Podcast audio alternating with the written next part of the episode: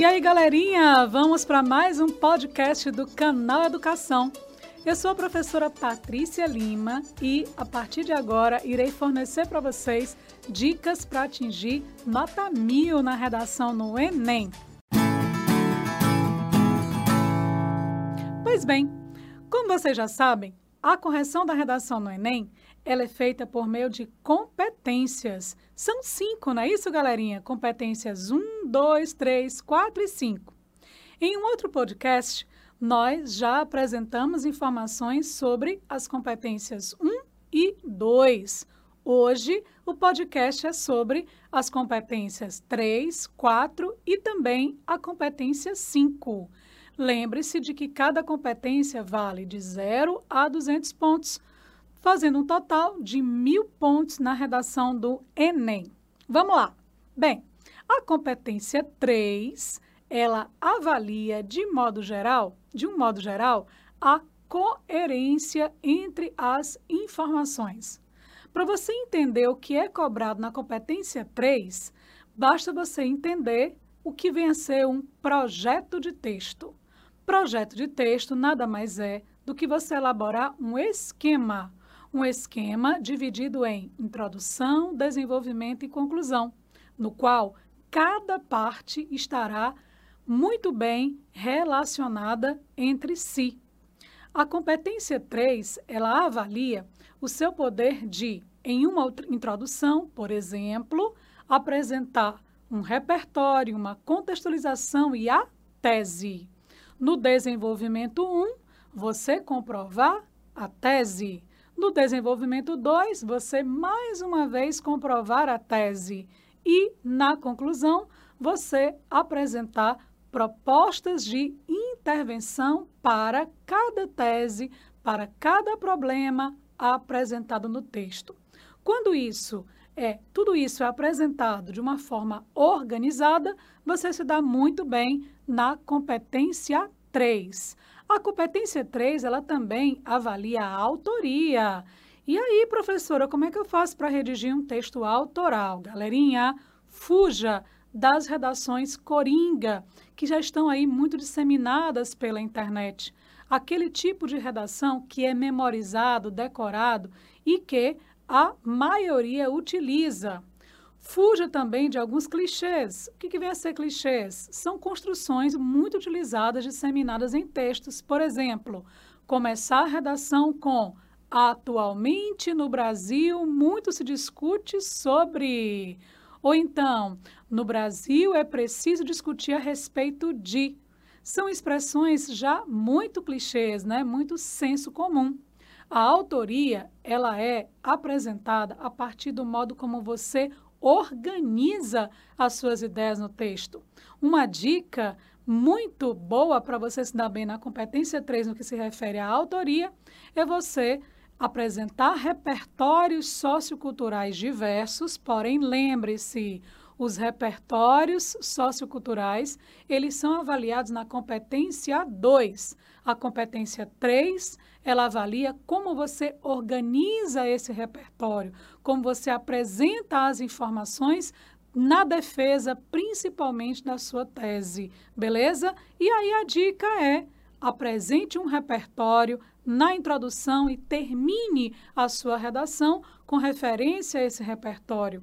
Que tal você apresentar um repertório no desenvolvimento 1 e fazer uma relação a esse mesmo repertório no desenvolvimento 2? Assim você vai garantir a coerência entre as informações do texto. Esta é a competência 3. Já a competência 4 ela é extremamente importante para que você se dê bem na competência 3. Por quê? Porque a competência 4, ela vai avaliar o poder que você tem, a competência de apresentar mecanismos linguísticos diversos. O que, que é isso, professora? Nada mais é, gente, do que conectores. A competência número 4, ela vai avaliar se você sabe utilizar muito bem, por exemplo, as conjunções. Vocês já perceberam que, na maioria das vezes, vocês começam o parágrafo de conclusão com a palavra portanto? Pois bem, a palavra portanto é um mecanismo linguístico. A palavra portanto é coesão. O uso adequado, correto da, da palavra, portanto, é avaliado na competência de número 4. Então, a competência número 4, ela vai avaliar a informação que você tem a apresentar por meio desses mecanismos, desses recursos, tais como conjunções, pronomes, advérbios. A competência 4, ela vai avaliar se você tem um bom leque vocabular. Afinal, você não deve repetir palavras em um mesmo parágrafo. Muito menos você deverá repetir conectores. Por exemplo, se você utilizou a palavra mas na sua redação, não mais a utilize. Substitua a palavra mas por porém, contudo, entretanto, no entanto. A competência 4, ela também não somente avalia se você sabe utilizar bem conjunções, pronomes, advérbios, sinônimos, enfim, a competência 4, ela também avalia se você sabe organizar e bem os parágrafos, que deverão ser curtos e divididos em períodos curtos. Beleza, galerinha? Perceberam aí a diferença entre competência 3 e competência 4? E agora? Bem, a competência 5. Esta competência equivale também de 0 a 200 pontos. Ela avalia a sua habilidade em apresentar medidas para solucionar problemas que foram apresentados no decorrer do texto, principalmente lá na tese. Por isso, a competência 5, ela avalia se você sabe apresentar proposta de intervenção. Uma proposta de intervenção, ela deverá estar coerente às demais partes do texto. Ela deverá apresentar uma medida, uma solução para um problema que você apresentou, mas a coerência entre proposta de intervenção e demais partes do texto será avaliada na competência 3. Afinal, a competência 3 ela avalia a coerência. A competência 5 ela vai avaliar se você apresentou para uma proposta de intervenção um agente. Agente é aquele que irá executar a ação que você irá apresentar como medida. Então, primeiro tópico aí, é o primeiro elemento fundamental na apresentação de uma proposta de intervenção é o agente, ou seja, quem vai fazer, quem vai executar a medida que você irá propor. Outro elemento é a ação, é o que será feito para minimizar o problema apresentado no tema. Além da ação, é também exigido que você apresente o modo meio, ou seja, como a ação ela irá acontecer. Outra exigência é a finalidade da proposta de intervenção.